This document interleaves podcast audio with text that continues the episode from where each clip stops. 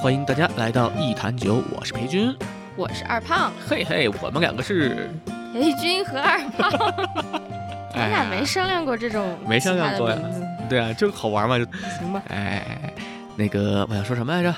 你想说什么？嘿，你这我不想接这种梗，让他就别翻上去了，行吗？真的是，呃，我这个播客就是有的时候就入火比较慢啊，行云流水，慢慢悠悠，不用慢慢悠悠不用着着什么急？上个世纪的节奏，嗯，就是，嗨，咱演出都没了，咱着什么急啊？哎，呃，说一下这这期播客啊，这期播客是我跟二胖，哎，这是咱俩第一次单独就是一对一对谈完录播客吧？对，以啊前录过，但是没有作为播客和要放出来。对对对，哎，你可以稍微离近一点，最后你可以把话筒往前移，就是有一个名词叫吃话筒啊、放在咱这儿就是舔防喷网啊，你就想舔它，你就哎这个位置你伸手能舔恶好心心，行你不用真舔，嗯。啊，这期呢，这期呢，这期这期怎么说呢？这期节目跟以往不太一样啊，因为这期严格意义上来说，它又是一期节目，它又是一个作业。嗯，哎，它是我自己的一个作业，呃，是一什么作业呢？是我前不久报了一个课，这课呢就是教大家怎么做播客。嗯，哎，这个播客呢就给我们布置了个任务，这任务呢，哎，就挺有意思的也，它的主题是哎，叫做城市收藏家。哦，哎，城市收藏家。什么叫做城市收藏家？就是你这个人啊，如果有钱的话，就可以在每个城市有一个家，然后呢，就 收藏了好多个家，这确实是我的梦想，真的是，哎，好，梦碎了，回来吧。至少可以做到在每个城市有个朋友，然后去他家蹭住也不错。哎，哎，照你这么说的话，你都在哪些城市可以安家落户？啊，北京有一些，对吧？嗯哎，这个燕郊有一些，对吧？嗯郑州、嗯长沙嗯，九江，啊，九江哦嗯，九江有不少。行，嘿嘿，深、圳、深圳、海南、上海，上呃海上海南是海南是整个省就呃海口海口，嗯，对海口，上海我应该没啊，上海有上现现在有现在有，就是还有哪？我想想啊，上海，你可太有 呵啊，关键他家啊也是好几有老爷俩家子呢三还木春呢，是 说还有哪儿？还有哪儿？还有哪儿？还有哪儿？还有哪儿？呃呃南昌啊，我亲戚家都算上吧。啊，你亲戚家啊，济宁，哎。哎，济哎宁有一些以前踢足球的小伙伴们，嗯，东北应该其实有不少朋友家。东北啊，哦，还真是东北有不少，哎东北人太多了，真的是，哎，你们朋友多不好吗？嗯，挺好，挺好，那就多呀，就好多东北朋友。好，哎，咱们言归正传，回来啊，嘿 嘿城市收藏家，这个时候知道控场了。你跟别人聊天的时候，从来没听你控场。哎，我其实控了，我就，嗯，嘉宾聊飞的时候，我在底下掐他们来着，我掐他胳膊，哦然后他，哦，他自己就转回来了，踢他，啊，对，踢他，啊，嗯，我脑中就闪现出两个人录播客，然后脚底下突就互相在踢的那个画面一，定是你和木子。哎，那这可以写个 sketch，、嗯这一个点挺好。啊，要不要介绍一下你啊？你我还没特别认真的介绍过你啊，我是谁呀？啊，你是谁啊？我是谁呀？你不是你介绍吗？哎呀，媳妇儿，啊，行，嗯嘿嘿嘿，那我是谁啊？啊，这位是我的男朋友耶、哎，这个是不是放播客有点太啊，听不惯的可以出去啊，反正也不是我的播客。太恶臭了，太恶臭了！天哪，我自己都受不了我自己。嘿，你就是不知道想聊啥。我突然间不知道该怎么入活，你知道，入不进去。哎，你你嗯从 怎么说呢？怎么说？你自己从我想想啊，你也不知道，你说我五十步笑百步。嗯，从什么时候开始起，你有就是去各个城市的自由了？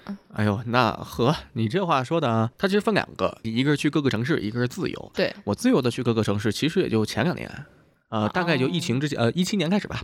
比如说出差什么的，其实也啊、那个不算，那个不是自由，那个我在一一年到一三年这两年时间的工作是属于每周需要出差一个地方，给一个品牌做第三方检测，然后我们需要从北京出发，每个人我们是一个项目组，大概七八个人，每一期呢检查七八个城市，这些城市也在轮换，我们这些人去的城市也在轮换，会有一个工作安排，就指定你去哪个城市就要去哪个城市。嗯呃，周四晚上出发，一般是坐火车，那时候公司也抠。完了呢，周五一早到，到了之后开始干活，然后干到周六，干到周日，周日晚上回北京，周一到家休息半天，周二回公司上班，大概是这么一个流程。我嗯过了两年，哦，啊。这两年你要算，呃，一年五十二星期，一百多星期，那就出差了一百多次。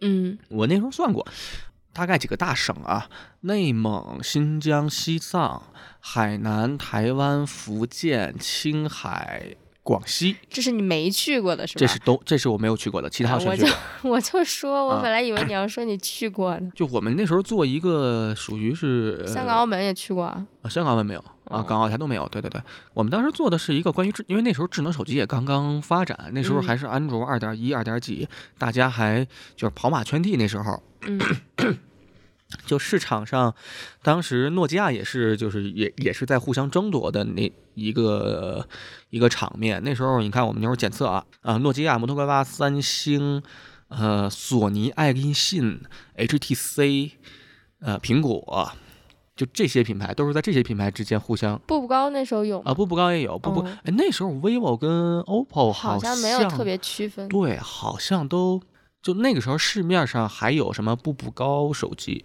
嗯步步高音乐手机嗯，啊，步步高什么什么什么的，我印象最深的可能是步步高手机，就是它有一个功能是你朝它的屏幕吹气，它就能翻页，我天哪，那大大风天看书还不就那真的是 清风不识字，怎么这怎能乱乱翻书？啊！盲区了，我完全不记得。就是反清复明。哦哦，清风不识字，何故乱翻啊，书？对对对对，那个反清复，然后就被抓了嘛，那那嗯诗人，就是呃自古以来就很有中国特色，嗯，看你最后剪不剪进去吧，反正。嘿，所以说这一次，我先简单说一下城市收藏家这个作业的要求啊，在一些你去过的城市，包括你自己本身的故乡、家乡，以及就是任何你会有。特别有印象的一个地方，让你很记忆深刻、难以忘记。然后这些地方可能是咖啡馆儿，可能是酒馆儿，可能是什么呃稀奇古怪的地方吧，就是各种地方都行。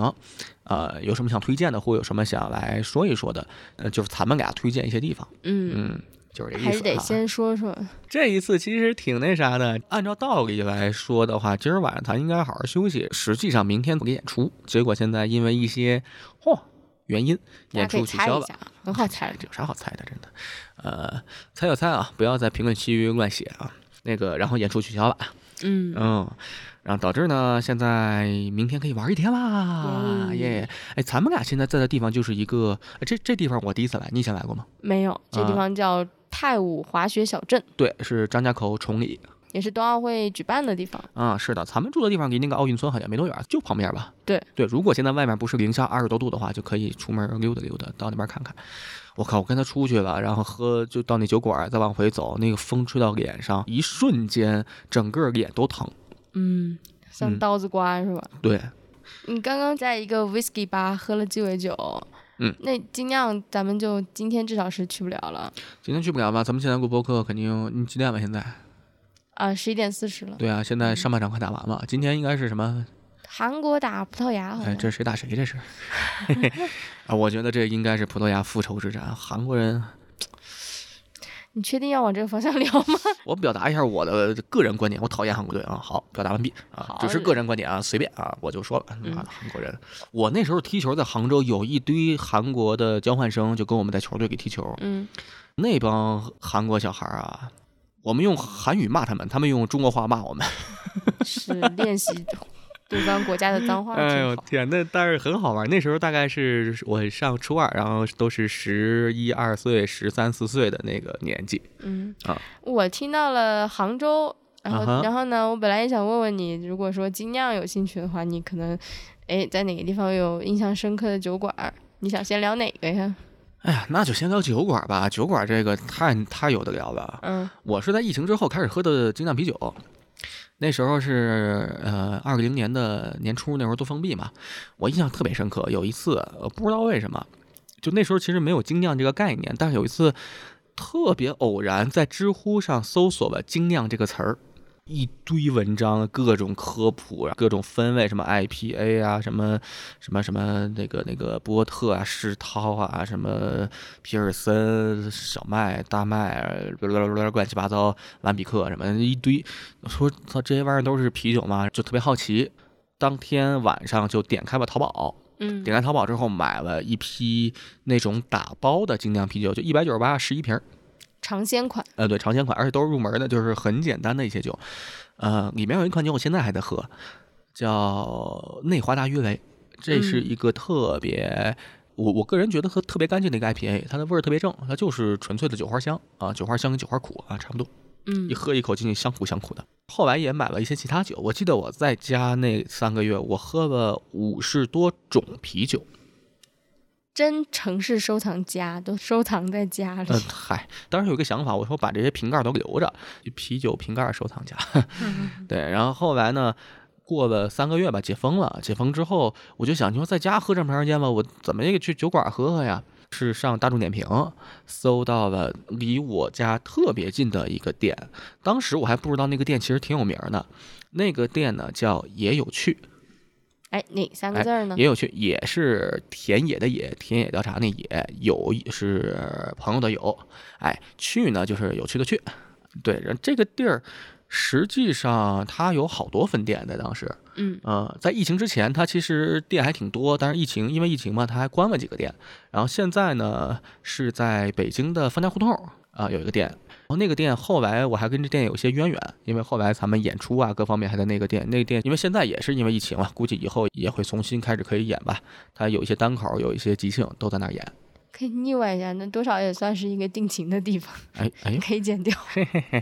呃，但是我当时搜的并不是方家胡同那个，我搜的是燕郊的总店，因为我住在燕郊，那个总店在燕郊的燕顺路上，然后它在小区里，特别神奇。我第一次去的时候，我就很懵，我说我操，这店是往这儿走，因为他引导我走那路要进那个小区门儿，而且当时刚刚解封，我还有个担心说。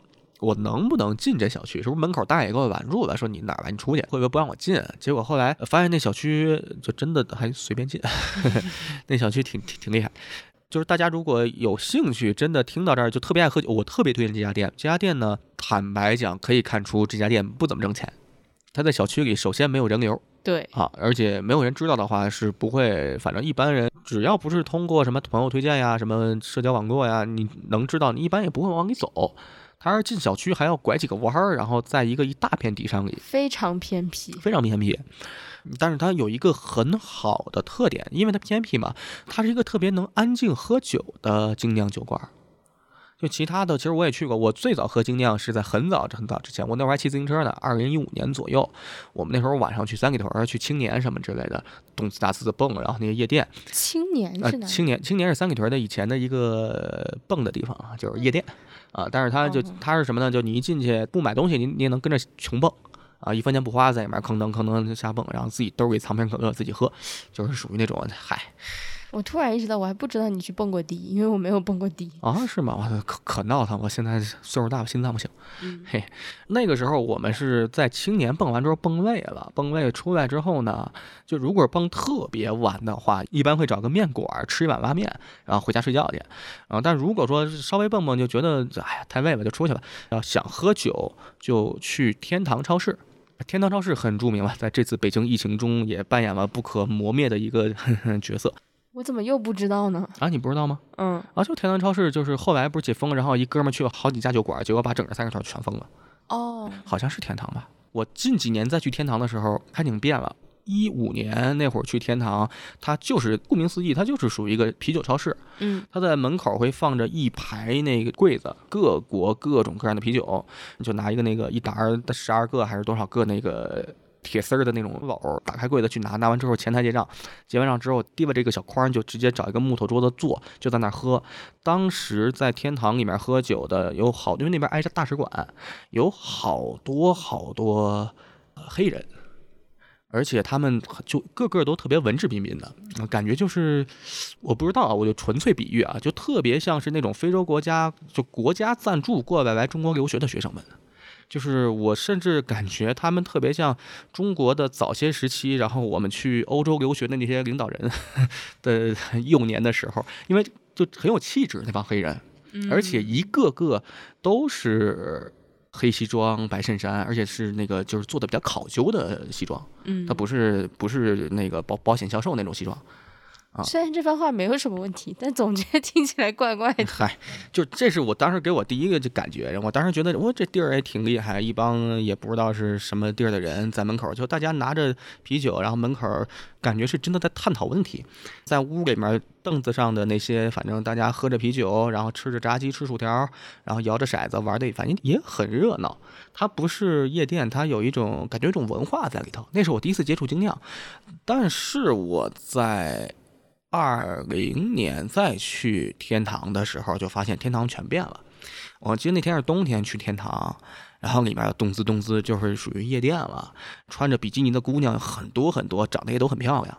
就是它已经不是那个啤酒馆了，它已经是个夜店了。嗯，我哎，我说这地儿好哎，这大冷天的，这看着哎，你不管怎么怎么着，但是哎里面待着挺舒服。哎，他被封了。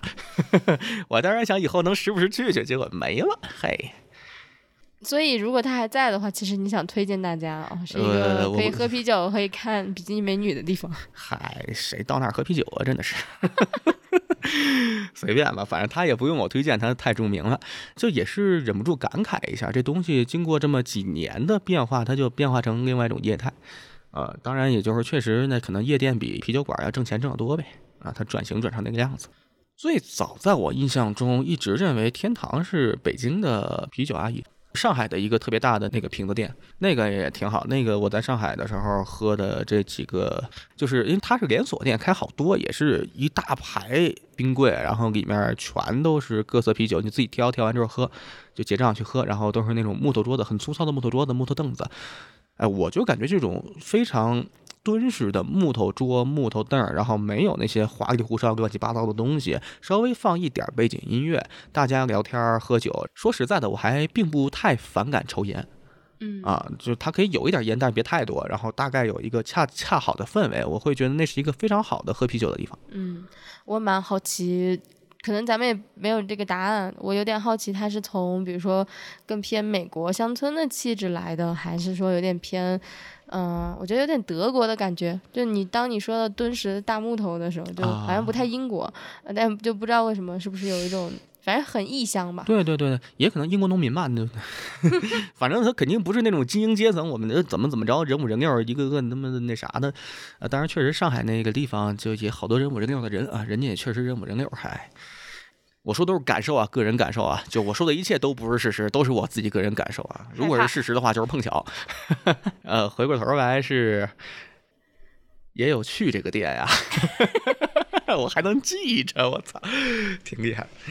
也有去这店呢，它有两个店，然后一个北京燕郊，我推荐燕郊这家店。嗯，燕郊这个店，我刚才第一是说它在小区里面，它很难找，所以氛围很好，它没有那些闲杂人等。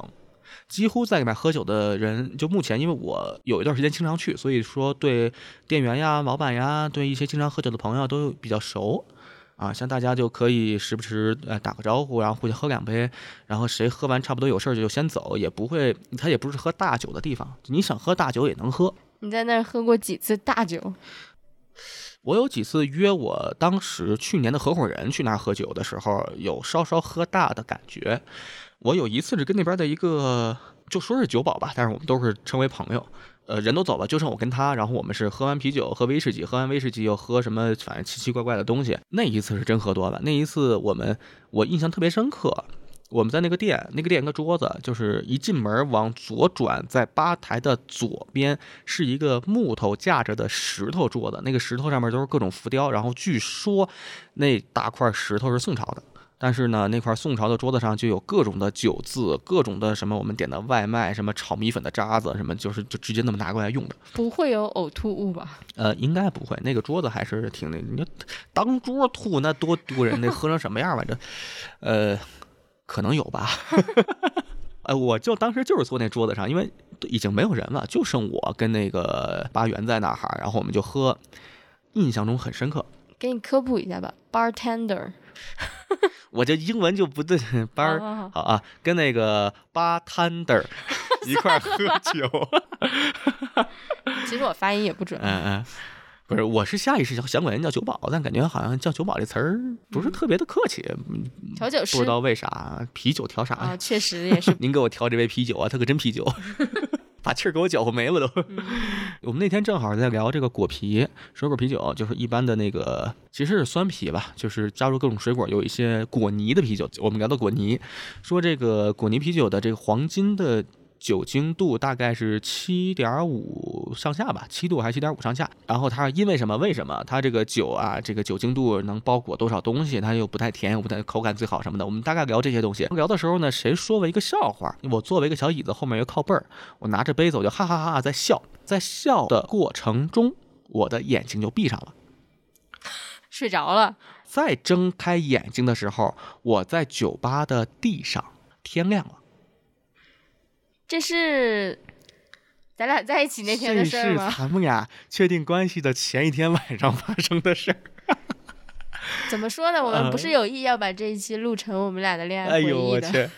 哎，但是确实那次是真的喝大酒，不知道为什么，因为我一直都觉得自己在那个可控范围内，但是当时我们就是掺了威士忌，啊，掺了威士忌，还掺了 tequila。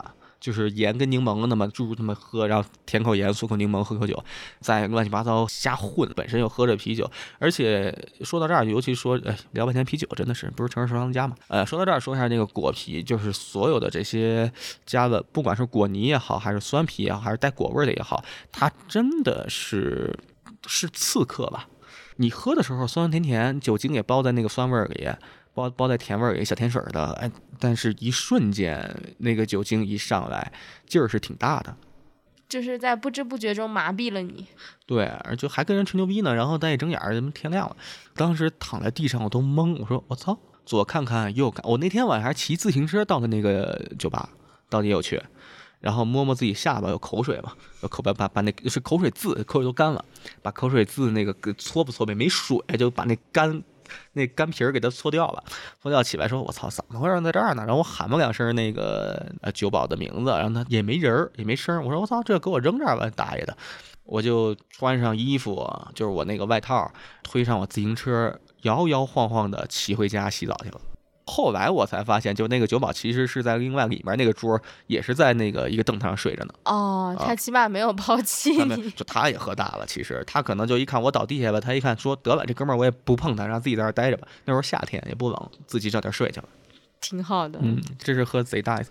这个地方就是特别有那种朋友的感觉，很放心。你是不是该介绍一下他为什么叫也有趣？他老板以前是做户外的。嗯啊，也有趣，他是那个也有趣嘛，就是跑到野外去去去去野去，就很有趣，大概这么意思吧。然后有是朋友都有，就一帮朋友跑到野外，哎，嗨，挺有趣。嗯，我脑中想了一些脏东西，刚才一瞬间。行吧。嗯，然后对这个酒馆还特别有渊源。这个酒馆，我当时因为我做播客之前啊，我是一直在听，呃，我我有几个特别喜欢的播客，像什么无聊斋呀，什么日坛公园啊。我有一天跟那个老板，老板叫老付，我们叫富哥，说富哥，哎，我弄一博客，然后什么时候聊个啤酒，聊个啥，我跟你约一起啊。然后富哥说，嗨，博客这东西呀，然后怎么怎么，老富就跟我说了一些他当年的经历，他跟那个他在日坛录的时候，他跟青年小伙子他们都是朋友。啊，以前一块儿玩民谣，玩什么就是唱歌的啥的。我听了他们那次播客，就确实是挺好的一些老朋友。据说那个燕郊也有去这家店，跟啤酒事务局这个播客也有些渊源。印象不深了，因为当时跟老傅聊这个天儿的时候，我也喝了不少酒，我脑子也晕乎的。我不知道他说的是不是说啤酒事务局是在也有去诞生的，好像是。好像是有这样子的一个契机，然后让他们就开始录这个播客。嗯，对对对，所以很神奇，就发现有些自己喜欢的东西，然后有一些自己经常去的地方，他们都能哎串联在一起。哎，也有去有多少个酒头？真没数过，十几小哎不对，二十多二，他是到二十几号，二十多个吧，二十四、二十六，嗯，差不多，好像二十六，印象不深了，好久没去吧，现在疫情封控的。对，嗯，有特别推荐的酒款吗？我，哇，你这个采访我的，我最早喝他们家有有一个他们家酒的八号，但是这个酒现在已经没有了，绝迹了。呃，叫也有去巧克力雨，那个是我喝到目前我最满意的世涛口粮酒，呃，六十八一杯。嗯，完了价格呢？作为世涛来说的话，如果不喝精酿的人啊，如果都是喝什么青岛啊、燕京啊什么，觉得这玩意儿太贵了。但是如果喝精酿的人，一杯世涛六十八块钱，还保证在某种水准以上，那真的其实并不贵。但是现在也没有了，现在基本上喝不到了。我现在在也有去喝酒，有爱喝的酒，但它不是口粮，都太贵了。一个是那个他们酒头的酒，我现在觉得也就是浑浊还不错，浑浊 IPA 还不错，有那个酒花香，酒花香的味道还不错。啊，以前的那个荒野也没了，酒单上是第七个。呃，好像就叫荒野 IPA，然后这款也没有了，也换成别的了。有一些比较好的酒款，喝的比较快。他们家以前还有一个观察皮尔森，据说有过几个批次，有用普洱茶做的，有用红茶做的吧。就是它确实在酿酒的过程中加入了茶叶。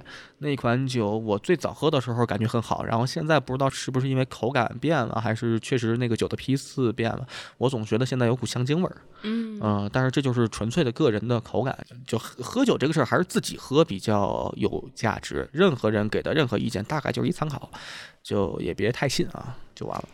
虽然这趴有点长，但我还挺觉得挺有意思的。就是比如说，如果有一个人很喜欢某个空间。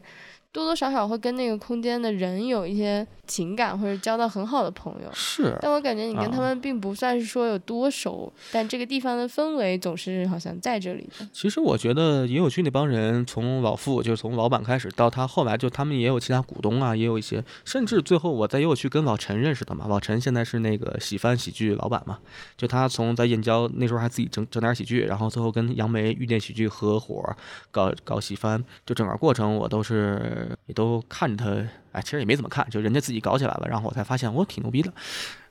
当然，最早我跟这些人都是在野友区认识的。嗯，他是一个让人很那个地方带一种属性，就让人很放松，而且都是一帮很真诚的人。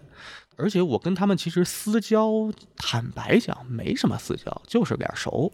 但是这个氛围就有一种那种君子之交的感觉，你不用交情特别深，但是在这儿你就能放心，这个是很难得的。嗯，而且那个地方它除了喝酒以外，还有一些娱乐性的东西。最早它有一些街机，然后有那个飞镖机可以玩飞镖。我们那时候玩飞镖赌酒特别好玩，每个人五块钱一局，然后谁输了谁就给大家扫钱，然后一局大概能玩个十几二十分钟吧。最早我们是就谁输谁扫钱，而且输的人还要输还要那个就是给赢的人买杯酒。嗯。这都很有意思，就是一些小玩意儿，桌上足球啥的。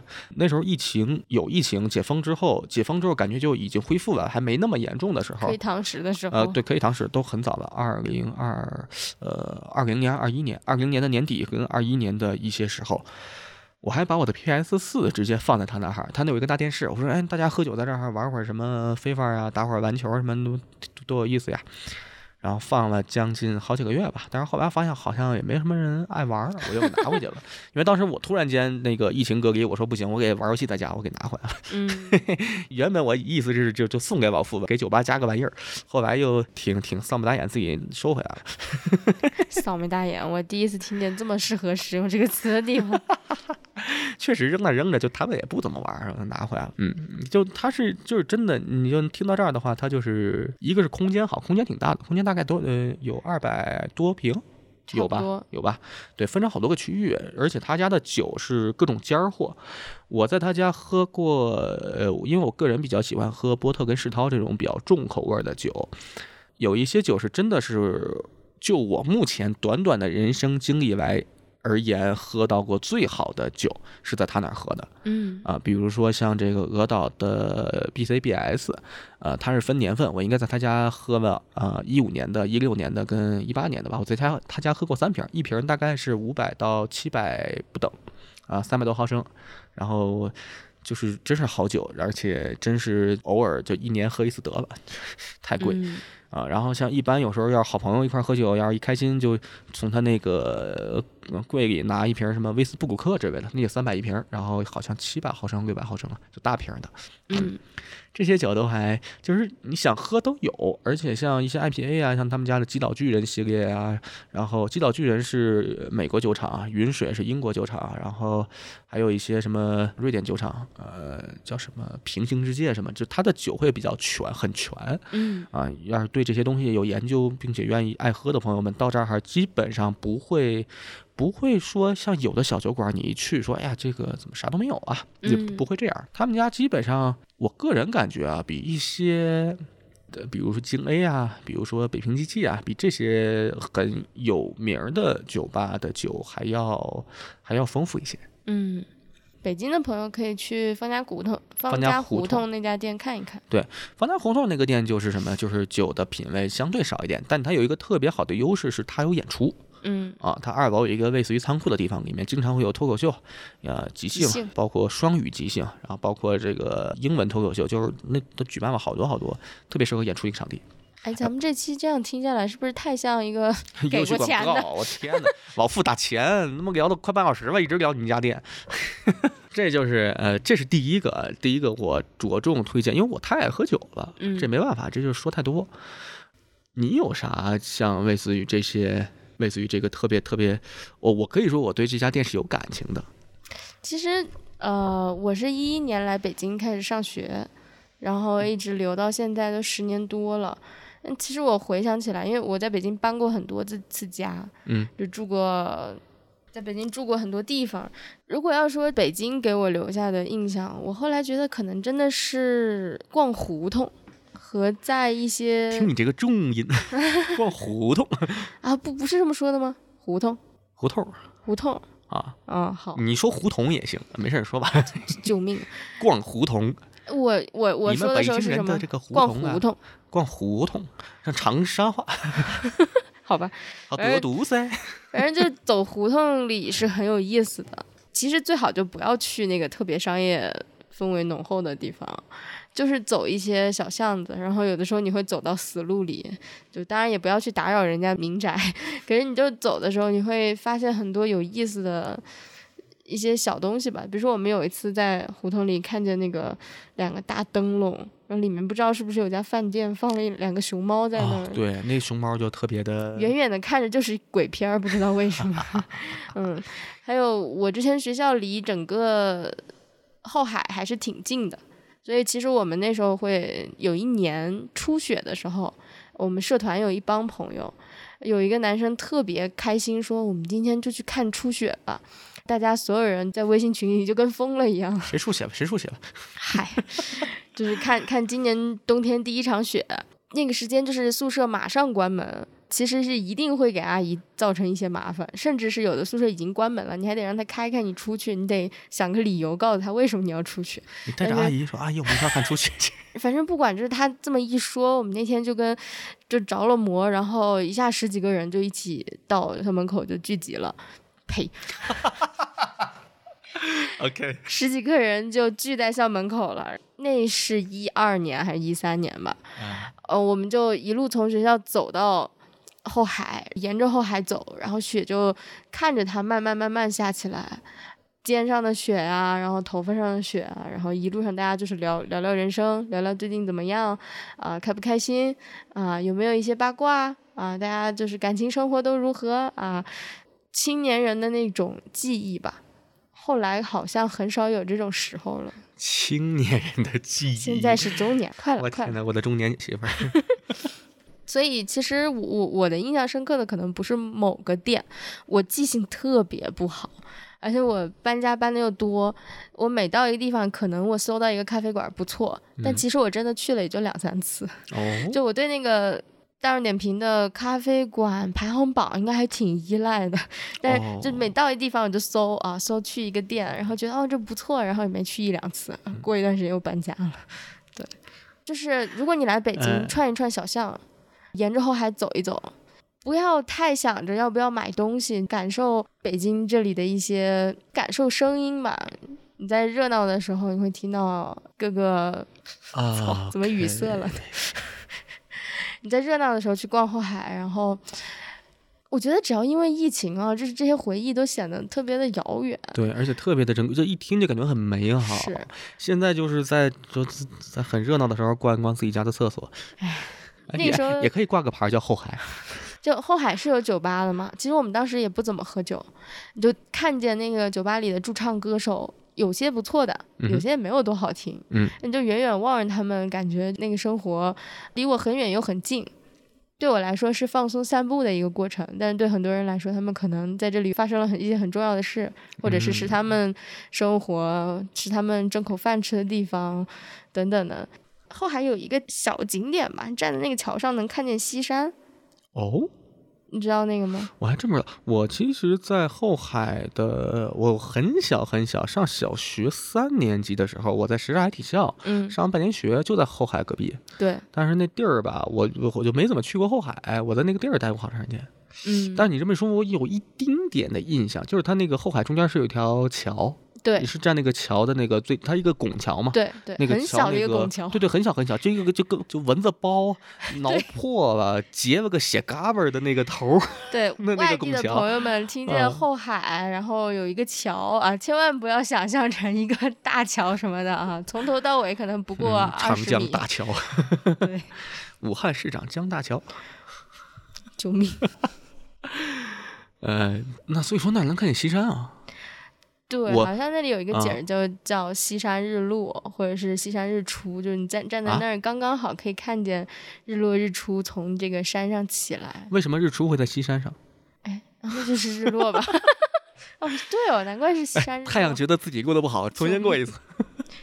好吧，你就看出我是一个嗯就是记记忆力确实挺差的，但那个印象给我很深刻的一个印嗯象。我们去的时候，那时候已经十一二点，然后又下着嗯雪，那天属于过了营业时间了，嗯，我们就可以很安静的享受一个罕有人质的。后海，然后啊。我们就一帮十几个人，陆陆续续的自己跟着聊天，嗯，还坐那儿坐了很长时间，甚至最后有一个很好的朋友姑娘，身体稍微弱一点，都冻病了，但是，就是人是开心的。我是突然想起，其实我第一次来北京好像是零几年，就反正是在高中的时候，有一个类似冬令营的东西，跟一帮同学和老师一起坐着是绿皮火车来的。哇，那真早。对，很真的很很早。然后我当时最快乐的印象就是我其他都不记得了，我只记得在北大的未名湖上滑冰，哦，那个冰鞋什么的租的都是应该是无证经营的一些大姐啊什么的。哎呀，这个冰鞋可以出租，然后那个把他自呃己穿了二十年的鞋租给你。应该还有那个叫滑冰车。冰车，冰车，冰，车，我就在那个湖上第一次溜冰刀的冰，就小时候只溜过旱冰，那可能也是我人生第一次来北方，跨过长江。哎，所以说是在未名湖上滑的，不是后海是吗？我们是就那个时候肯定相对比较开放一些，我们进北大本来就没有什么畅行无阻吧，算是反。正你们跟北大要差一字儿吧？那个时候还没有读大学，哦，对哦到了北京就年年都说想要去溜冰，想要去后海那个是是后海吗？呃，对，后海，后海可以去滑冰，啊是上海还是后海？一个地方。年年都说要去后海滑冰，我跟我舍友年年不知道为什么，反正就是没去过，到现在都没去过。毕业都这么多年了，哎，今年如果说就最近的形势，大家这个风控放开，恢复成以前的生活，其实咱俩可以去一次。我一直没去过，就是后海滑冰是一个在北京的那些老人口中的，在对我而言是一个传说的存在，就感觉那帮老家伙们玩滑冰的都在后海滑过，但我从来没去过。然后我印象最深刻的时候是看那时候冯小刚那老炮儿，他们在后海啊滑。就有有个镜头，我记得嗯，好早之前了，我一直说实话，觉得中国的很多城市都太像了，太像了，所以太像了。很无聊。嗯，我一边非常依赖这些现代的商店，或者是所有的超市，我都喜欢。嗯，我们录之前还在说，就是所有的万达，其实我真挺喜欢的，因为它的覆盖面比较广。你在这个城市，你跟一个说熟不熟的朋友约了个饭，你实在没地儿去，其实万达就特别安全。不管是麦当劳、肯德基，还是你吃个啥，也可以随时逛一逛。嗯，啊，逛完了你们觉得哦时间差不多了，也可以撤，就是特别安全。但如果让我有空的话，我一定不会去这些地方，我就特别喜欢去开阔的地方哦，啊，或者像我们不是逛北海公园也可以嘛？对对对，就好像很难得，但其实我心里就特别向往这种所有开阔的能散步的地方。所以在北海公园的一角放一个万达，就非常适合，非常满满足你的逛累了去，对，哎，把那个白塔拔了，放个万达，哎，哎呀，但确实很舒服，就是嗯一边有自然景观。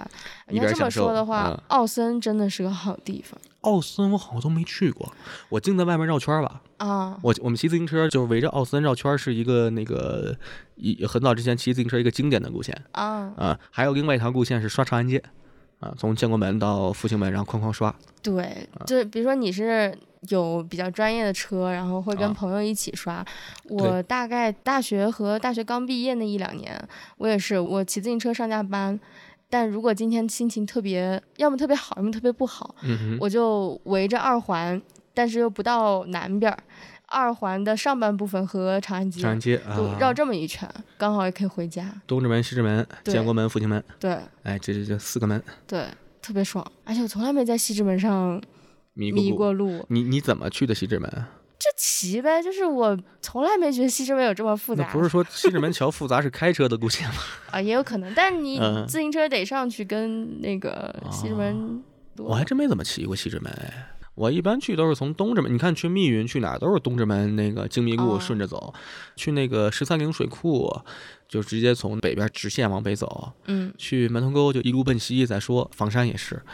我想想啊，要是说到北京，我还能推荐个什么地儿？你之前提到一个词儿，我当时抓到一点啊，对你说了一个感受什么之类的，嗯我有个印象。这故事其实我跟你讲过，嗯正好再可以再给他捋一遍。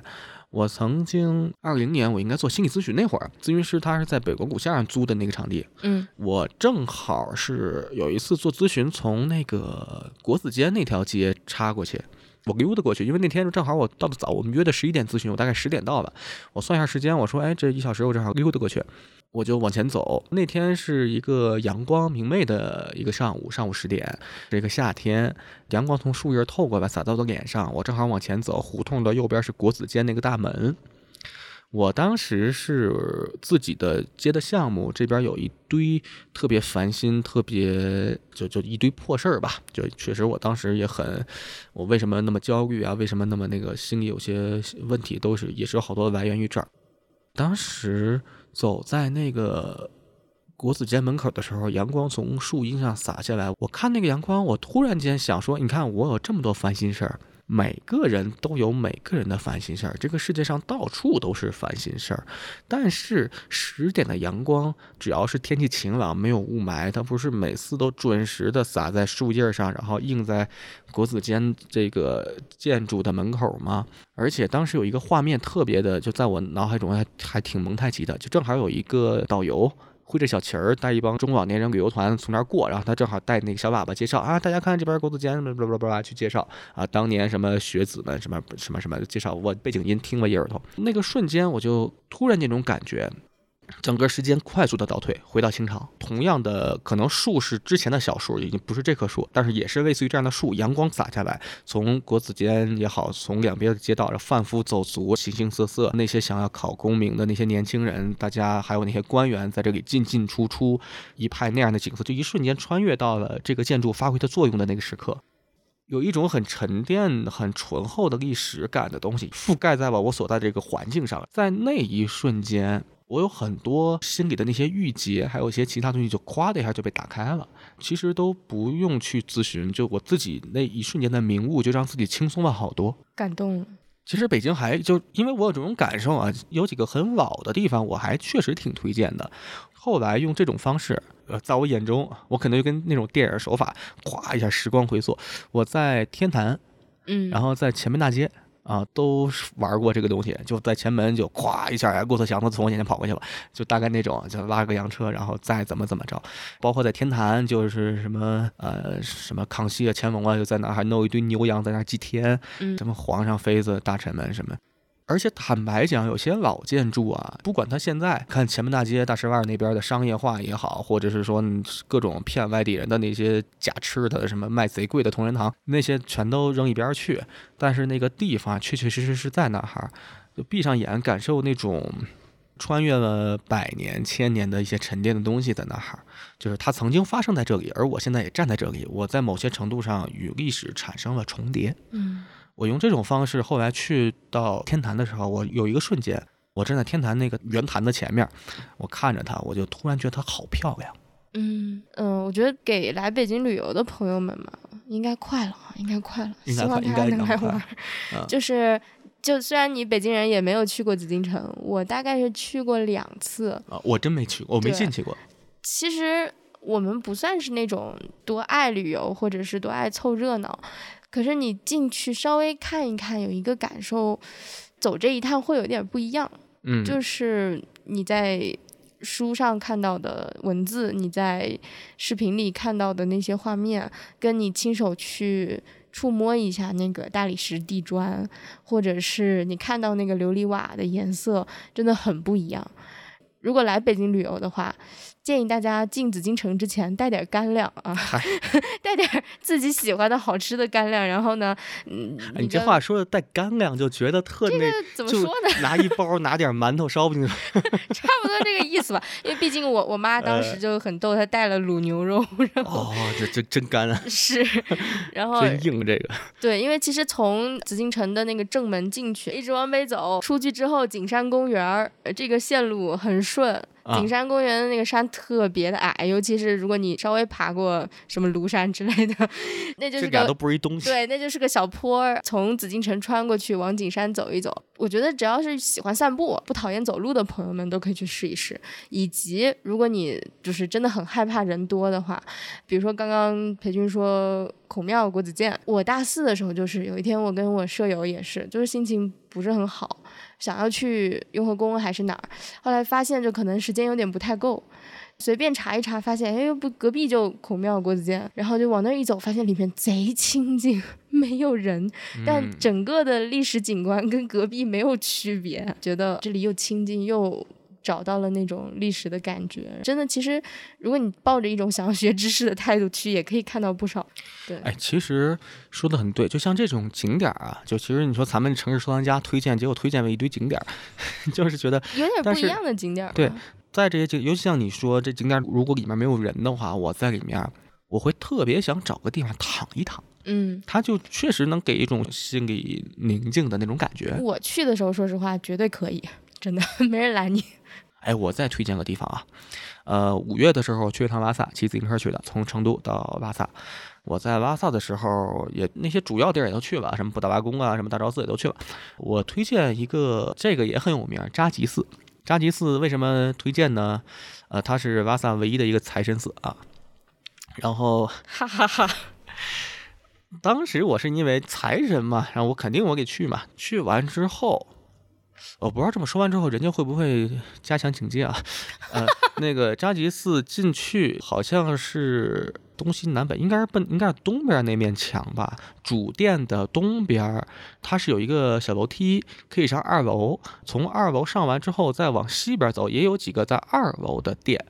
二楼那个殿里面也是有佛像的，也是有喇嘛在里头。而且财神庙，我发现大家去财神庙都是。拉萨那种藏传佛教的庙，就人们都很直接，直接往各种的门缝、桌子缝、窗户缝塞钱，塞人民币。哦，你的意思是说那边是见缝就插？见缝就插，而且见缝就插之后呢，那个喇嘛也很辛苦，喇嘛就给一个个挨个捋，然后把这些钱呢拿出来，然后再放手给给他抹平，然后再 数好。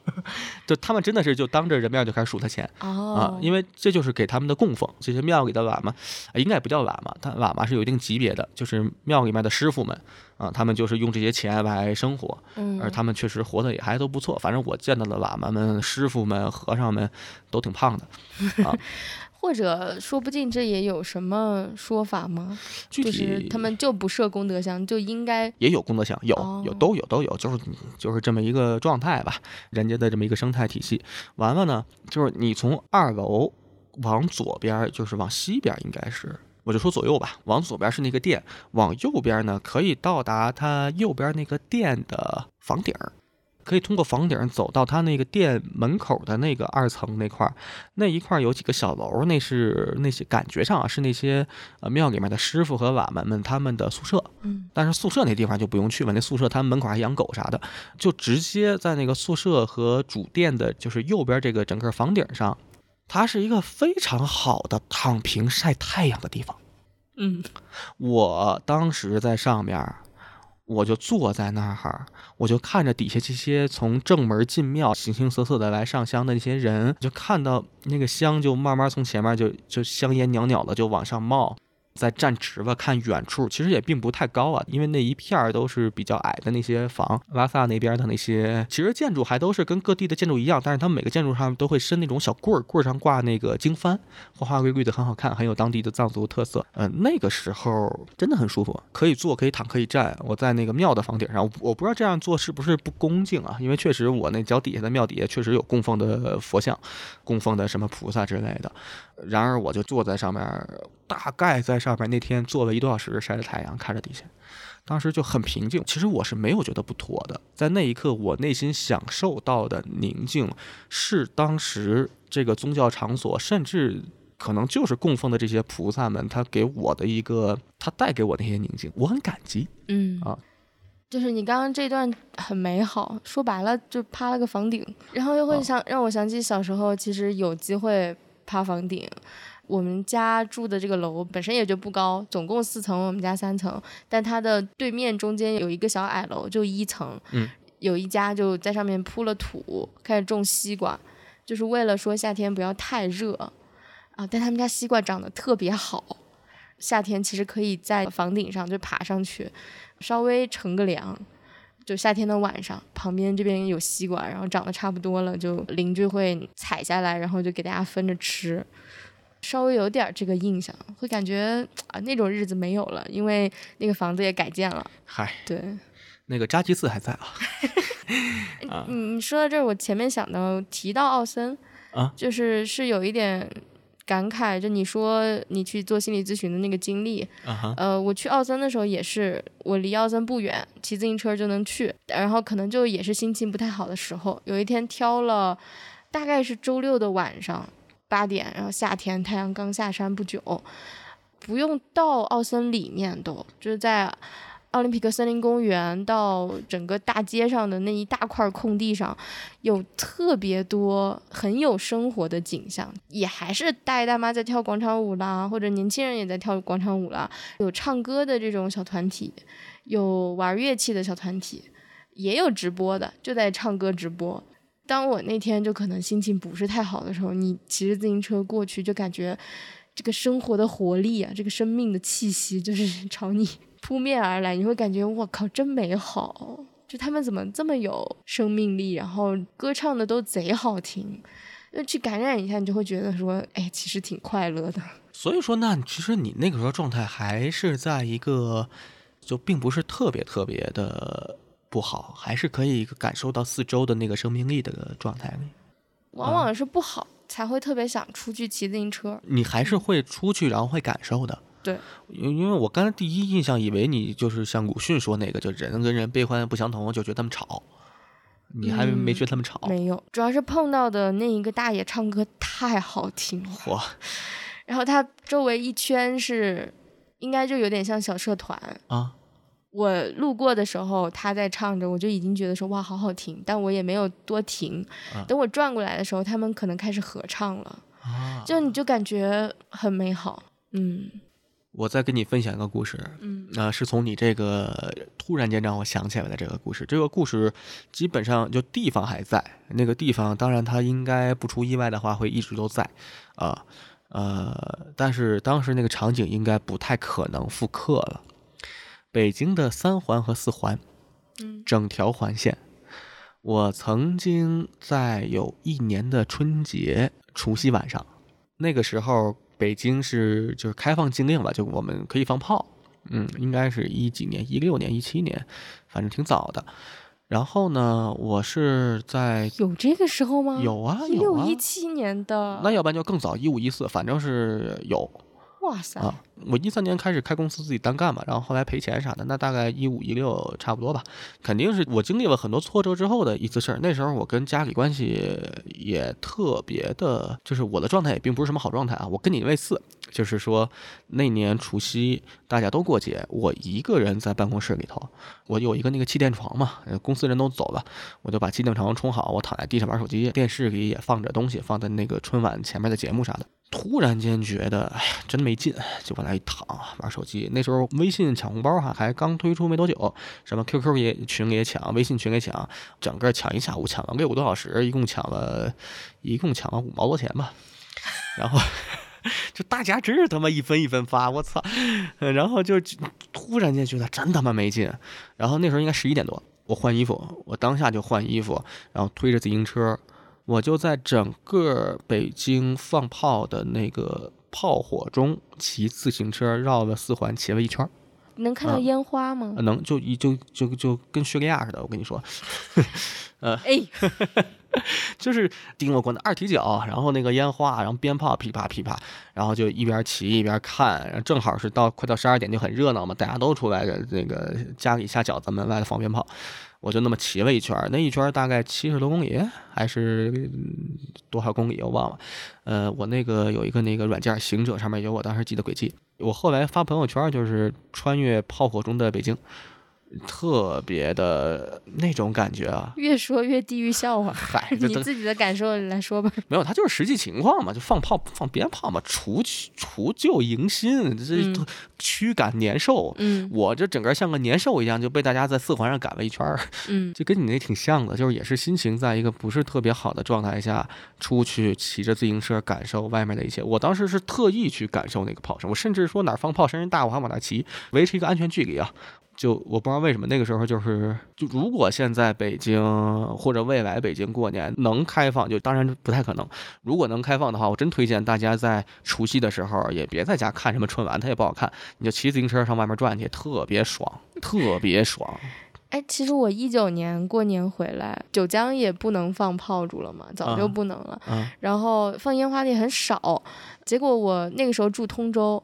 而且是比较偏的一个小区，在那里反倒听到了就是烟花炮爆竹声，很很喜庆。所以通州那时候可能可以吧，再偏一点的地方。对，哎，其实咱们这儿过年能放燕郊。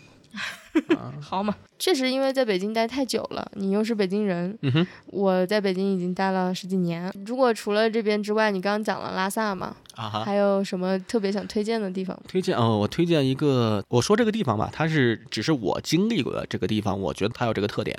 但其实类似有这种特点地方应该很多，在祖国的大西北应该有很多，甚至西南西北都有吧。因为我骑自行车去的西藏，我们唯一休整的一天是在然乌。然乌这地儿呢是在西藏境内，然后个然乌湖，那个湖呢特别美。呃，然乌湖是也算是我附带推荐的吧。但是然乌湖有一个特点，晴天的时候特别美。阴天的时候就跟屎一样，就是就看不见是吗？就水又浑，因为我听那个有好多好多次来这个然乌湖的人说说你们啊运气好，天晴，我们确实正好天晴，然后我坐那湖面，我就觉得心灵得到了净化，就什么去什么西藏诗和远方，心灵洗涤，我操实现了，就太美了。但是当地人说，如果说你要没赶上好时候，它要是阴天下雨，那个水就其实跟北海公园也没啥区别。乌鲁巴图那个山也不好看，然后雾蒙蒙的那种，就我大概能想象吧。但是我很幸运，那地儿呢做个小小的推荐啊。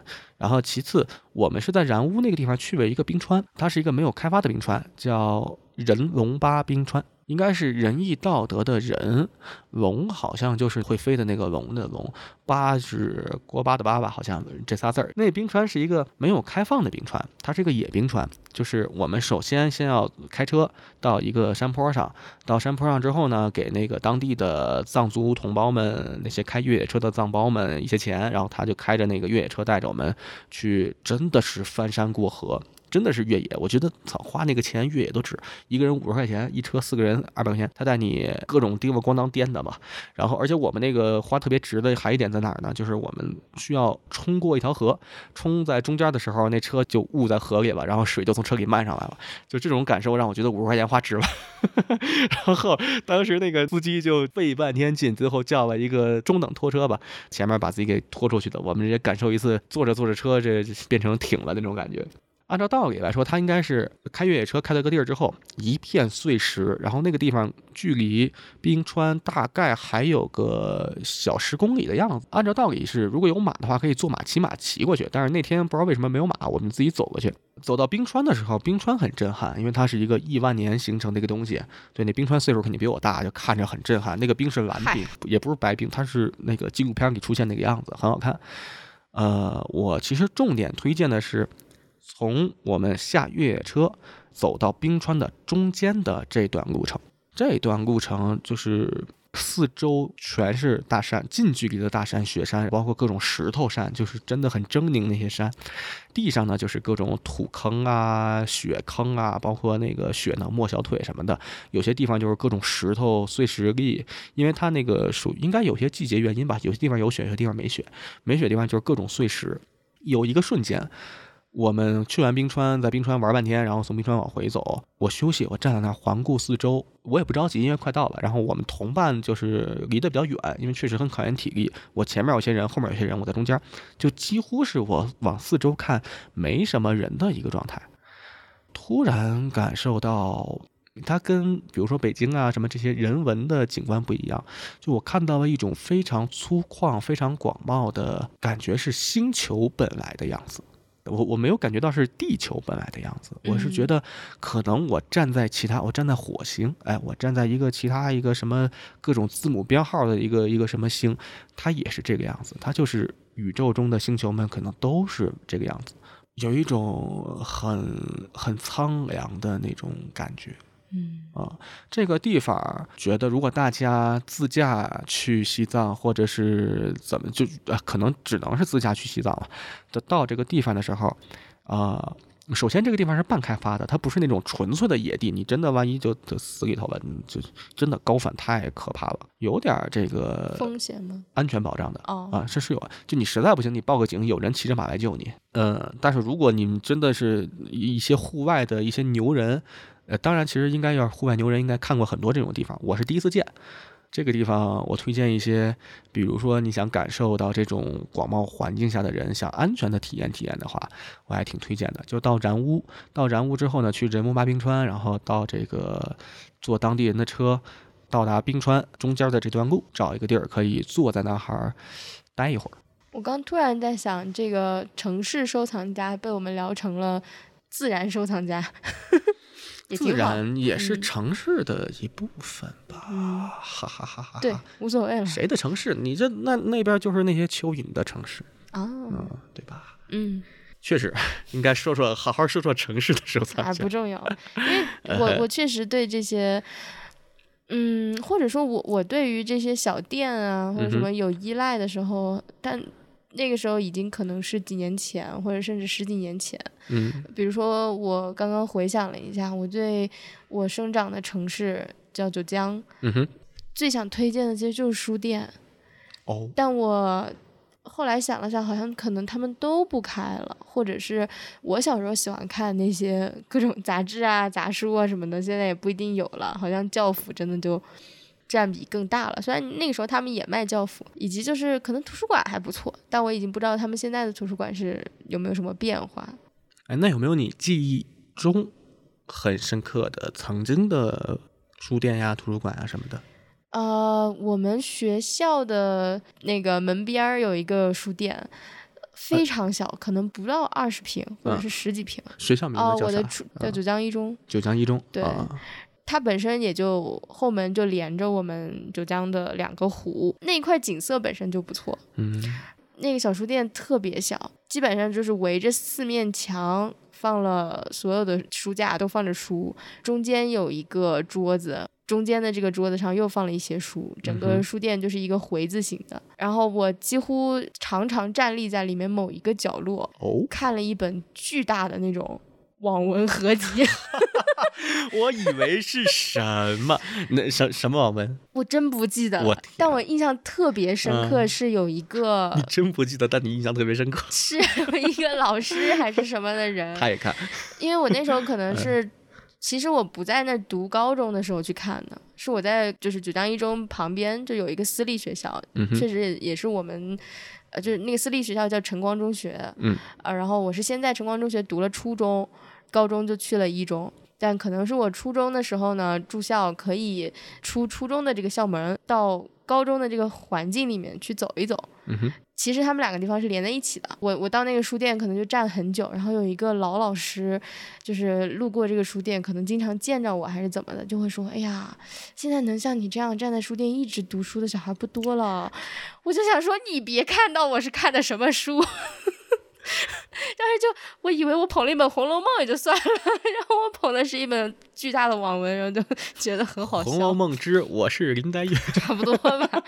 对，不过确实《哈利波特》好像也是在那看过的。啊，对。哎，那你这么一说的话，我就肯定要推荐一下西单图书大厦了。嗯我《哈利波特》是在那儿看的。嗯我那时候上小学五年级，十岁。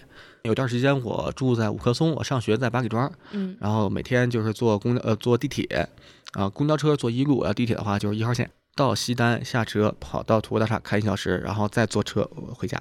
嗯每天放学就跑那看，我就用那个时间把《哈利波特五》看了。《哈利波特六》好像也那么看的，第七本我什么时候看的忘了，前四本是我买的，因为前四本很早更新完了，然后中间隔了好长时间才更新五，才才写五。那个时候，呃，我就觉得，哎呀，我印象特别深刻。我那会儿小时候在西单图书大厦应该是三层，然后它有一个那儿童区，有一片儿就是用木头跟玻璃做的小凸起，就小孩可以小孩连滚带爬的嘛。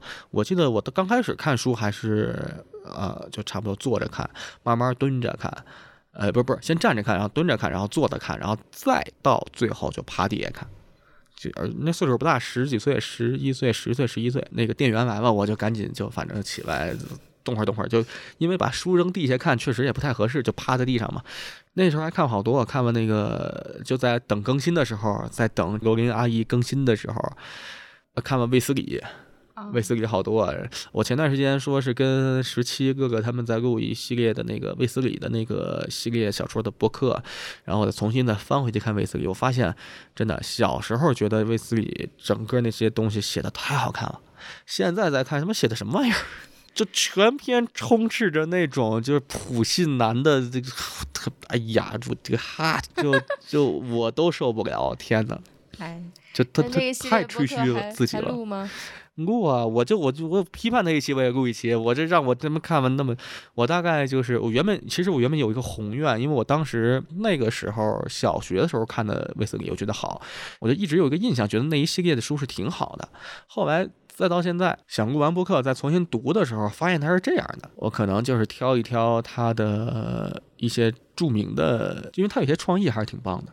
其实它不是科幻小说，它是属于走进科学。嗯啊，前面给你铺的特别特别那啥，然后最后结尾告诉你外星人干的，就那样吧。不过它有一些设定确实很有意思，我估计挑一挑有意思的设定，有一些有意思的故事聊聊聊一起得了，就不全聊。它一百三十多本还是一百一百四十多本，嗯。那我突然觉得，就是其实我们还是很容易聊怀旧的。那太容易怀旧了。如果不怀旧的话，聊现在，其实我们应该好好推荐《南洋共享记》了。我刚才想说这事儿。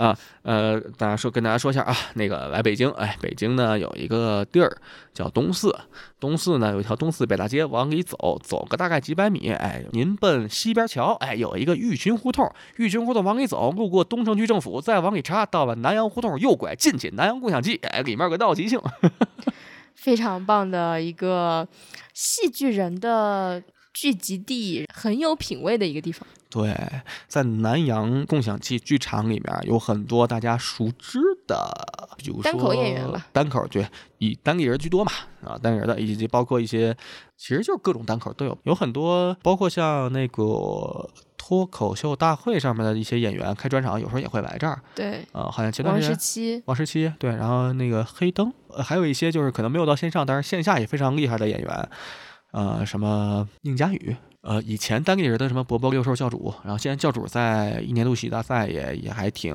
算是火了吧，应该。就是瞧瞧你这个重影，哎，瞧瞧你个重音，对，老师好，那教主刘洋啊，对确实会有点怀念一八一九年的时候，嗯，是我比较集中看单口的时候。嗯，然后一个在南阳共享记是单立人的这个一个比较集中的表演的地方，对然后还有七七俱乐部，对，哎，是叫是七七，七七什么？他叫七七文创园，啊，七七文创园，当时他们在团结湖其实还有一个场地，那个场地演新喜剧多一点，对。就是演 sketch 漫才什么多一点。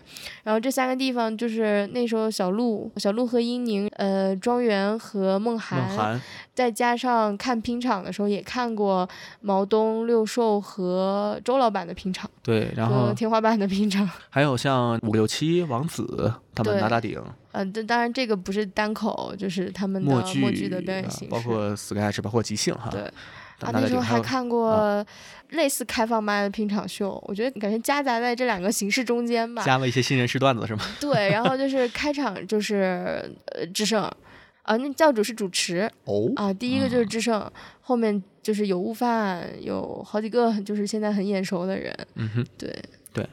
然后呢，南阳共享记忆剧场不仅仅有这些大家耳熟能详，或许呃呃，不管怎么着吧，算是耳熟能详吧。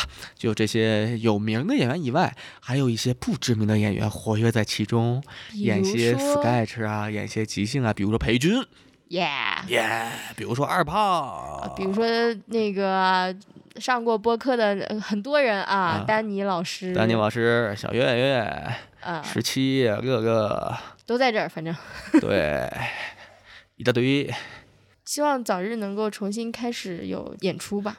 是不是应该把这句剪到前面去？还有阿球哦，对，还有阿球，我天哪，把他给忘了。就是灯下黑嘛，他是最大的那个灯。阿球真的是就有两个人吧，一个是教主，一个是阿球，都是我特别佩服的人。他们俩真的不知道什么叫累，嗯，就真的同时干了好多事儿。我现在做这个播客，其实多少多少在最早最早听那个。教主的无聊斋，以及听他的一些线下演出，包括他现在也搞 sketch，也玩即兴嘛，做这些事情，同时还那么高产，而且最早他还做了好多，现在应该不做吧，但以前都看过那个叫什么《渐渐教主秀》，哎，有印象吧？现在去 B 站应该还能看到，还能搜到。对，而且他真的专场太多了，就是跟他相比，你说我的我不写段子，我的，哎，只有在这时候才反省，再说吧，再说吧。而且阿球也是，阿球是我的老师，哎。教练，教练，教练，教练，教练。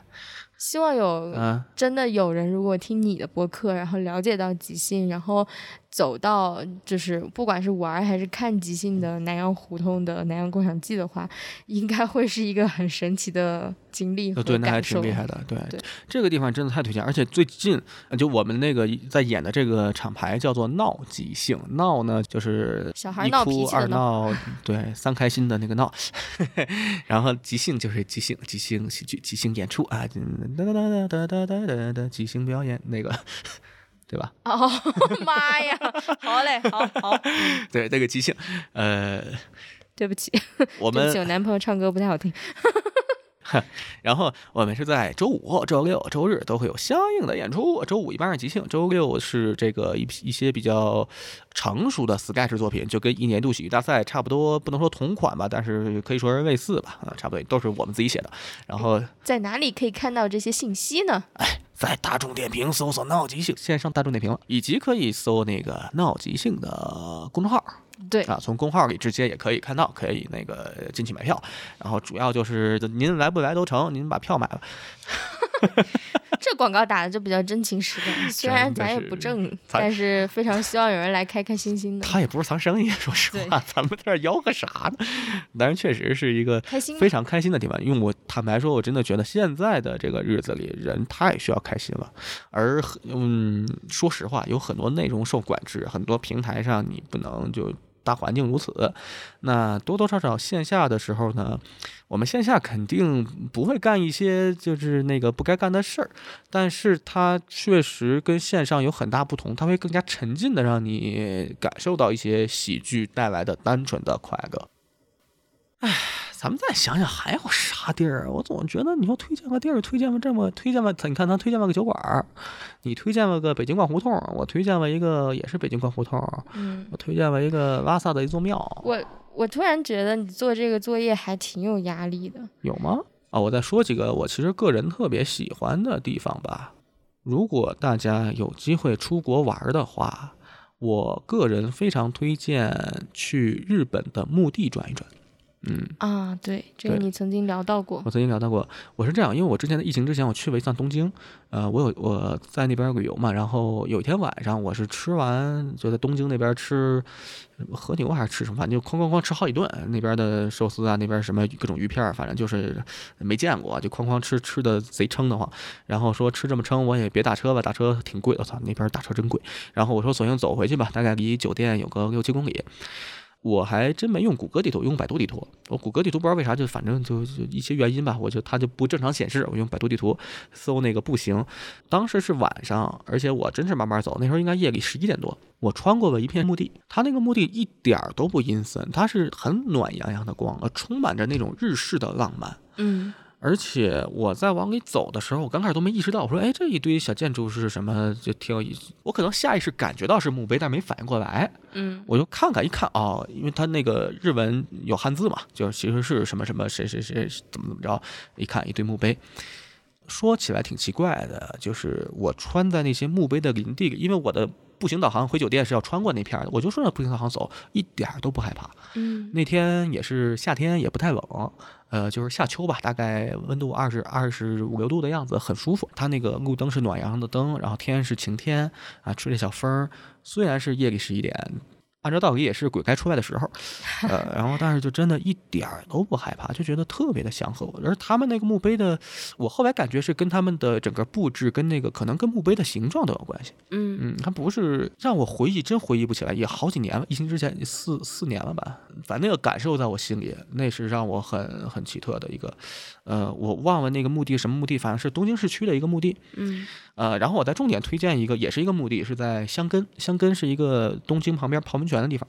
我在箱根爬山的时候也进到一片墓地，那片墓地呢，就是一看就是当地那些县城，就是他们也日本也叫县，什么什么县，那些县里面那些反正死去的人吧。然后大家有的有钱，有的没钱，没钱的墓碑可能就是一个碑，有钱的话还搭个棚子，搭个也是一个围一个什么小四合院啥的，就是那个小玩意儿、小石头围个圈儿什么，反正也做的挺好看的。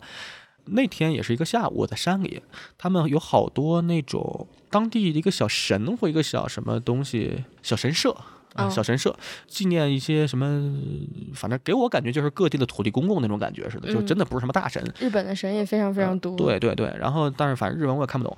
进去之后，一片墓地，是下午阴天，风一吹，呃，那种绿都是墨绿、翠绿、墨绿，墨绿比较多，就其实挺阴森、挺吓人的。我就往里走，我也不知道为啥贼大胆儿。整个墓地中间有一个特别高、特别大的墓碑，我说嗯我操，这他妈真有钱这人。我说看看吧，就正好走过去，好奇也看到前面，发现那最大，就一看明显是整个墓园里风水最好、站的位置最棒，然后最高最大的那个碑，而且周围的那个环境也做最好。它上面写的是这个碑是献给所有在呃什么县城开发、什么修建呃公路中死去的动物们哦，嗯的那么一个碑。